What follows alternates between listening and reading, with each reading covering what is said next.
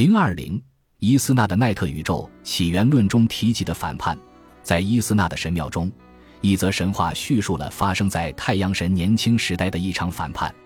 在阿波菲斯自奈特神唾下的唾液中诞生之后，他立马就在心里孕育反叛计划。他的反叛计划得到了凡人中的同伙的支持。在知道了阿波菲斯的计划后，拉神恼怒了。托特神从太阳神的心脏中出现。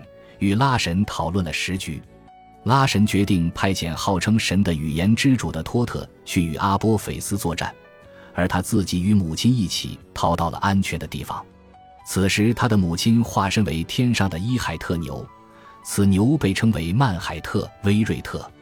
拉神坐在母亲的两只犄角之间的前额上，他的母亲游向了可以安全藏身的北方的塞斯，在这里，拉的母亲为年轻的神哺乳。让他变得足够强壮，以便能重返南方消灭敌人。法尤姆书这本书最早出现于托勒密时代，书中有一些来自埃及法尤姆绿洲的神话，其中一则为反叛拉神的神话。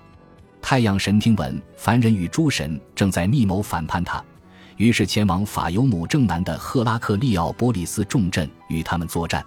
尽管他获胜了，但是在第二次战役开始前。年迈的神与其母亲伊海特牛撤退到了法尤姆的莫伊利斯镇来避难。